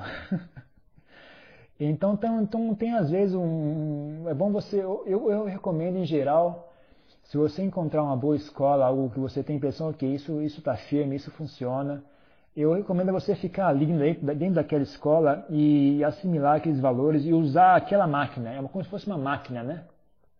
Essas ideias, esses valores, essas atitudes, essas práticas, essas formas de agir, essa forma de se vestir, essa forma de falar, né? esses sons, essas imagens, esses, esses odores, ah, essas frases, tudo isso, isso é uma máquina, né? como se fosse uma máquina assim. Então eu, eu recomendo você fazer uma boa, uma bom, um bom automóvel. Uh, às vezes funciona, né? né? Você, eu vou pegar o que há de melhor no barco, vou pegar o que há de melhor no, no, no avião e vou montar um, um automóvel. Você vai ficar um carro muito feio, no mínimo vai ser feio, viu, Felipe? Não sei se vai ser Talvez funcione, mas vai ser feio para Dedel. Ô carro feio do nada, nada de feio. Às vezes vale a pena, né? Um barco, barco vê que ele não tem a, a, a, asa tão bonita como um avião, mas você precisa de asa quando está no barco ou não? Né? Às vezes tem, vale a pena pensar nisso também, né? Às vezes um, um bom barco vale mais do que um avião michuruca. Ah, tô ficando cansado, hein, gente? Eu vou, eu vou, bater o sino daqui a pouco, tô ficando sem voz aqui. Na minha opinião, eu acho que quanto mais termos compaixão, mais teremos resultado em relação às nossas práticas de meditação em relação ao não eu. Compaixão vai longe, viu, Fernando? Em geral, se, se você está você tá, você tá realmente interessado em desenvolver compaixão, uh, eu não, não proíbo em maneira em espécie alguma. O nível médio de compaixão das pessoas não é não está nem perto do que é o, o ideal do que é o mínimo. Então, se você está realmente interessado e sério em praticar compaixão, eu te, te apoio em 100%. Mas eu também eu sempre tenho o dever de dizer para você o seguinte: existem mais coisas. Ah, é um ciclo, é um ciclo, é um fenômeno. A compaixão é um dos, um, um dos aspectos desse fenômeno chamado, não sei qual é o nome, chamado paramita, chamado saúde mental, chamado bondade. Ah, Compaixão é um dos aspectos, um aspecto importante, mas um aspecto é um dos aspectos. Existe mais coisas, porque ah, existe sabedoria, por exemplo, sabedoria é outro aspecto, ah, moralidade é outro aspecto, ah, energia é outro aspecto, existe paciência é outro aspecto, existem várias, várias, vários, vários ah, aspectos. Né? Compaixão é um dos, um dos principais, um dos muito importante. E se você está interessado nisso, eu acho que é ótimo, parabéns, vá em frente, mas apenas vale como informação, né? Mesmo se você acha que você ainda não está na época de você tá, vai focar em compaixão, ótimo. Mas eu, eu sou obrigado a dizer, como, nem que seja apenas como informação, né? Existem mais aspectos também. Né? Eu também vejo seis reinos mais como uma analogia a estados mentais ou condições de vida que existem aqui mesmo em nosso planeta. E é verdade, o, o Rocha Rafael, é verdade. Mas não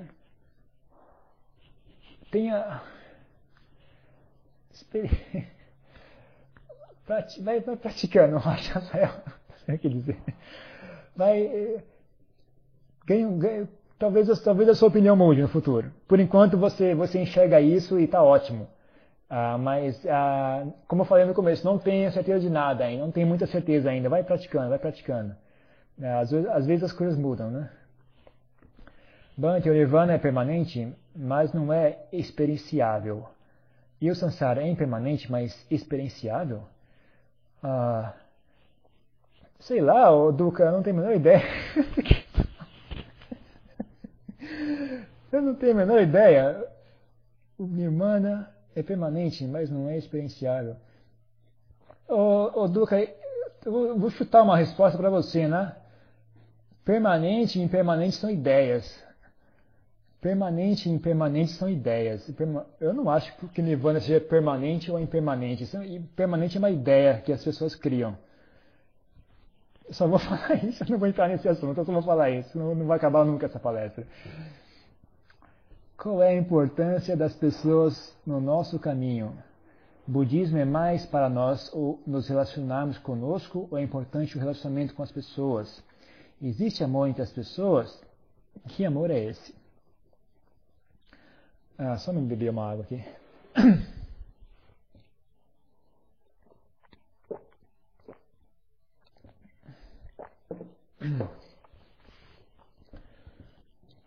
Ah, qual a importância das Qual a importância das pessoas no nosso caminho? Muito importante, Sr. Felipe. A, a, sua mente é um resultado de algo. E um dos ingredientes desse, desse, dessa mente, desse, um, um dos, dos ingredientes desse resultado é a sua interação com as demais pessoas. É muito, muito mais importante do que você, do que as pessoas percebem. Né? Ah, é muito importante. O, o, o efeito que as pessoas têm em você é muito importante. É muito forte. É por isso que eu tenho recomendado já várias vezes evitar, evitar um pouco muitas companhias atualmente, infelizmente. Por quê? Porque atualmente as pessoas são feias. As pessoas são feias hoje em dia. Por isso é uma boa época para evitar um pouco, para tentar um, ter um pouco mais de distância do que normalmente teríamos. Porque infelizmente as pessoas estão muito feias atualmente. Então é bom ter um pouco de distanciamento, porque a influência é muito forte. A influência das pessoas na gente é muito forte. A gente, esse tal do eu, esse tal do eu, ele, ele, ele, ele se fortifica muito né, no, do, no que é que as pessoas pensam a meu respeito. Então é um aspecto muito forte, é uma, é, um, é uma das forças desse eu, essa ideia do que é que as pessoas pensam, de que forma, o que é que as pessoas esperam de mim é muito importante. Então a importância aí de, de encontrar bons amigos que têm que têm boas expectativas para consigo, para, para contigo, que esperam algo bom de você. Isso é muito, muito importante. Bons amigos é muito, muito, muito importante. É uma das coisas que eu mais me beneficiei tendo virado monge, tendo, encontrado, tendo, tendo, tendo tido a sorte de encontrar um bom monastério, foi justamente isso, onde eu me senti mais nutrido. E, é, e mesmo hoje em dia é, é, onde eu vejo um dos maiores benefícios de ter virado monge. Né? Eu, eu, eu, como monge, eu sinto isso, as pessoas esperam algo bom de mim. Se, se eu estou sentado aqui e um cachorro entrar aqui e eu, eu, ficar bravo e chutar o cachorro, todo mundo me critica, né? Fala, ah, como você pode fazer isso? Você é monge, não tem vergonha?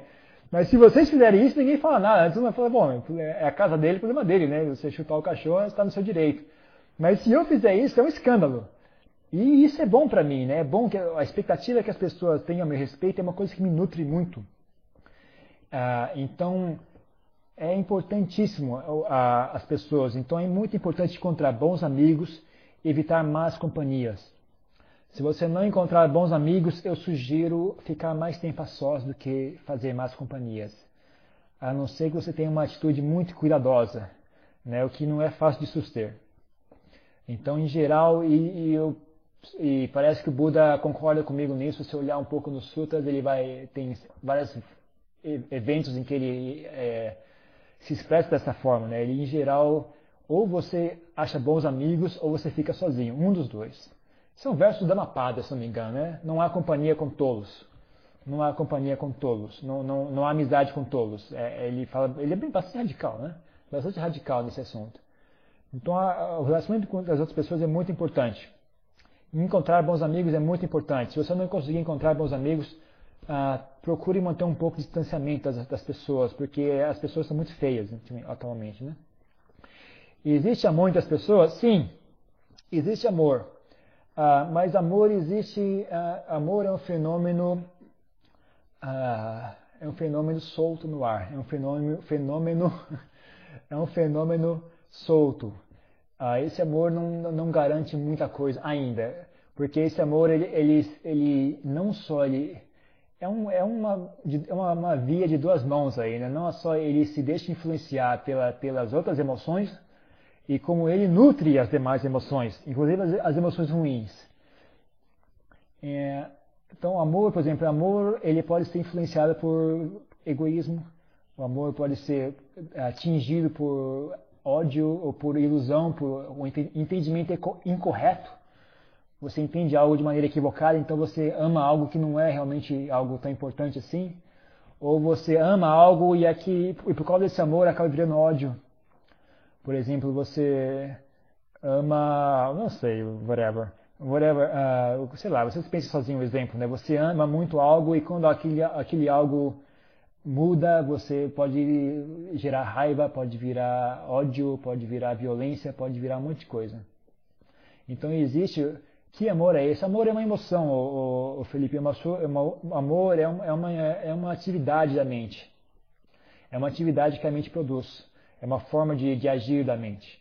É uma coisa que é muito útil se você souber aplicar direito, se você, se você souber purificar esse amor ah, e, e estabelecer bem esse amor. É uma coisa muito, muito útil, é uma coisa muito saudável, uma coisa que nutre a sua mente de forma muito importante, dá energia, dá, a mente fica clara. Mas da mesma forma, o mesmo que eu disse com relação à compaixão, né? É algo que vem, que vem balanceado com várias coisas é o que vem balanceado com que deveria estar balanceado com outros aspectos do caminho também, ok? As tradições são veículos, não é? Sim, é, pode, você pode olhar sobre esse aspecto. Você pode olhar sobre esse aspecto, depende de você. E que eu já fui visitar um templo tibetano aqui no Rio Grande do Sul e gostei de alguns ensinamentos. Ótimo, Felipe. Eu tenho certeza que no tibetano tem ótimos ensinamentos. Se você realmente gostar e, e achar que vale a pena, eu vai com tudo, pode vira budismo tibetano mesmo, pode, pode ir com tudo, eu não, não, não proíbo não. Se, se você aquilo, se ele se encaixa na sua personalidade, você, você se sente confortável trabalhando com isso, uma ferramenta que você se sente confortável usando, então tá feito, tá feito o, o acordo, o acordo é esse, é uma coisa que seja útil, né? É uma coisa que seja útil. Se você consegue usar bem o tibetano mais, melhor do que você consegue usar o Theravada, então está feito, tá feito sua, tá aí o seu caminho, não tem problema algum.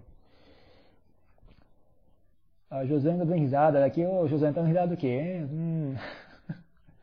RS, RS significa risada, né? Eu não sou muito, muito, muito esperto nesses assuntos. Mas acho que não há nem mesmo compaixão na realidade. Última Onibana, estou certo? Não sei, ô Fernando, eu não, eu não, não alcancei Nibbana, não sei dizer. Eu não, eu... Não importa, que eu, eu penso da seguinte maneira, não importa o caminho, o caminho que o Buda ensinou não é tanto de definir Nibbana, o caminho que o, que o Buda aponta é olhar para o samsara, olhe com honestidade para o samsara, com, com sabedoria para o samsara. Uh, Nibbana é, é a consequência, né? Então eu não sei o que é que há no Nibbana, se é compaixão ou realidade última, eu não sei, não tenho a menor ideia. Eu estou seguindo o caminho de olhar para o samsara. Ah, eu só, só assumo, né, uma vez, uma, uma, uma vez que o Buda alcançou a iluminação e movido por compaixão decidiu ensinar o caminho para as demais pessoas, eu assumo que seja algo bom. e também porque eu nunca ouvi falar de, de nenhum arahant que se arrependeu. Nunca ouvi falar. O pessoal se arrependeu, oh diabo, me alcancei iluminação, oh raio, que droga, não queria nunca ouvi falar disso, né? Toda vez que eu, que eu já ouvi falar descrições de pessoas alcançando iluminação, é uma alegria, um alívio, um sentimento de, de, de, de êxtase, ah, como uh, Lumpuman, Lumpuman, quando ele, parece quando ele alcançou um estágio elevado de, de, de Dharma, ele passou a noite inteira chorando e, e, se prostrando perante, porque ele estava sentado ao, ao, ao pé de uma árvore na, na, floresta. E ele passou a noite inteira chorando e se prostrando naquela árvore, porque ali foi o local onde ele alcançou a iluminação, né, ao pé daquela árvore. Então ele chorando e se prostrando ali a noite inteira, a noite inteira. Imagina a quantidade de, de êxtase, a quantidade de, de, de piti, né, piti suka. O, o Siddhartha Gautama, né, se vocês já ouviram falar dessa pessoa, o Siddhartha Gautama, ele passou 49 dias. uh, não, uh, como é que chama? Rabbi, como é que chama em português? Uh, so, uh, arejando, arejando, o, o êxtase de ter alcançado a iluminação, né? Imagina a quantidade, o tempo que demora para a pessoa, simplesmente o, o, impacto que é, né? E provavelmente um impacto positivo, porque depois de ter alcançado a iluminação, ele, movido por compaixão, ele decidiu, decidiu ensinar o caminho para, para as demais pessoas. Então imagine que seja algo bom, né? Mas o que é que é realmente só vendo para crer? É, que você havia falado do, de, havia falado que o fato da iluminação é vista como uma verdade suprema, ser apenas uma ideia. E eu não me lembro mais, Lucas, onde é, onde é que essa história se encaixa no, no restante. Eu, eu, também não vou voltar atrás, porque senão a gente não vai acabar nunca. Hum, então, para. Acho que tudo na vida é relativo. Tudo depende de causas e condições. Para isso, por isso não há nada. Hum, ok.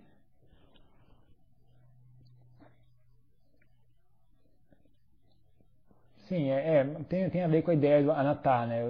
Não existe nada, nada que esteja em si mesmo, né? São a maioria a, ideia de enxergar as coisas como sendo um, uma, um resultado de, de, causas e condições, né? Foi, foi o ensinamento que ele deu pro ensinamento que o Assad deu pro, pro Sariputta, né? O Patista antes, antes de virar Sariputta ele era o Patista, o nome dele. Antes de virar monge ele tá andando e encontrou o venerável Assad e, e perguntou para ele quem é o seu mestre e qual é o Dhamma que ele ensina. Ele falou, oh, o Assad é muito humilde, né? já era um arahat, né? Eu, muito mesmo, não, olha, eu, eu acabei de, de, de, entrar nessa doutrina, o que eu posso dizer é que o, que o meu mestre ensina o seguinte, tudo aquilo que, é, tudo aquilo que, que possui, uma, possui um resultado possui uma causa. Quando aquela causa cessa, aquele resultado cessa. Só isso que ele disse, né? E, e só isso o, Patissa alcançou Sotapana, Sotapana. Né? E mais tarde virou Sariputta. Então tem a ver com isso, né? Não, tudo, tudo condicionado por causas e condições. Se alguém não conseguir encontrar uma companhia melhor ou igual, ele não deveria, com determinação, então ele deveria, com determinação, seguir sozinho. Não, ah, isso, muito bem, oh, Dhammapada, muito bonito.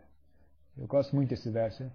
O, o, o que eu falei, que eu, que eu, que eu li, quem se, se alguém eu duvido, que Rariel, desafio para você, hein?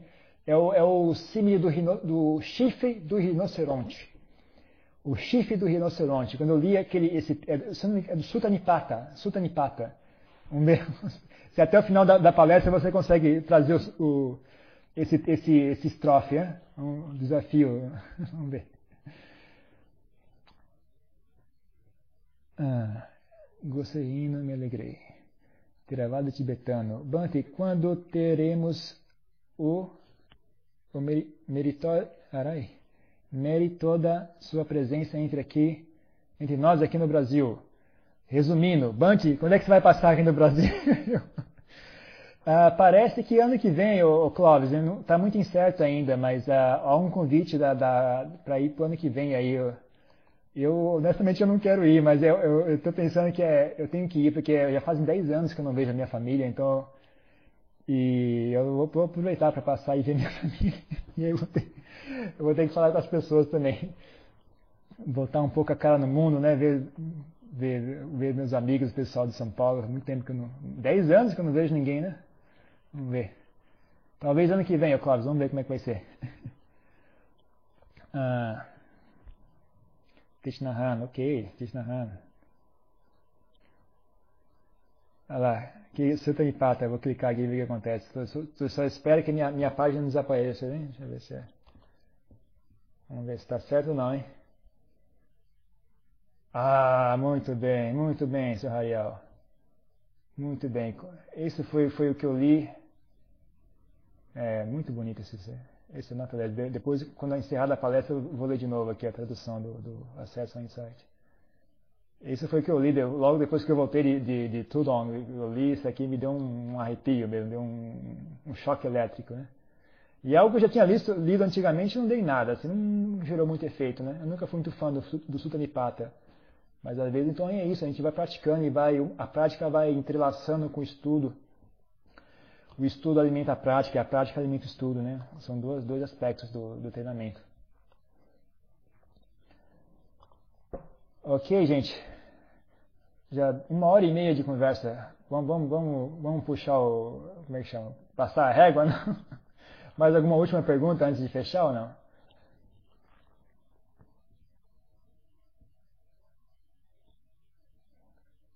Ok, então nesse caso, ah, um abraço a todos. Eu vou encerrar por aqui e fica por isso mesmo, né? Até mais. Até mais. Como é que eu fecho isso? Stop.